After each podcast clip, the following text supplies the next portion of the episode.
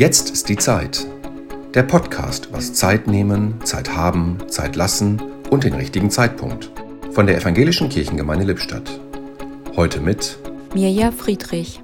Vor zehn Jahren habe ich eine Ausbildung zur Mentorin begonnen. Seit dem Abschluss begleite ich ehrenamtlich junge Frauen in bestimmten Abschnitten ihres Lebensweges. Ich nehme mir regelmäßig Zeit für die eine Menti, Zeit, um zuzuhören, Zeit für ihre Fragen, Zukunftspläne, Alltagsgedanken, Zeit für gemeinsames Gebet. Es ist faszinierend zu sehen, wie wertvoll dabei das einfache Zeitnehmen werden kann. Wir entdecken gemeinsam Potenziale, kleine Ermutigungen des Alltags, Wachstum und Gottes Spuren in ihrem Leben. Für mich ist es immer wieder eine Bereicherung sehen zu dürfen, wie Jesus an der Menti arbeitet. Deshalb ist es auch für mich wertvoll, mir gezielt Zeit für die eine Person zu nehmen.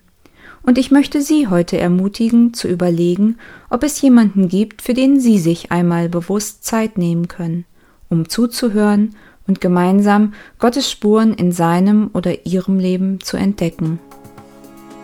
Zeit nahm sich heute Mirja Friedrich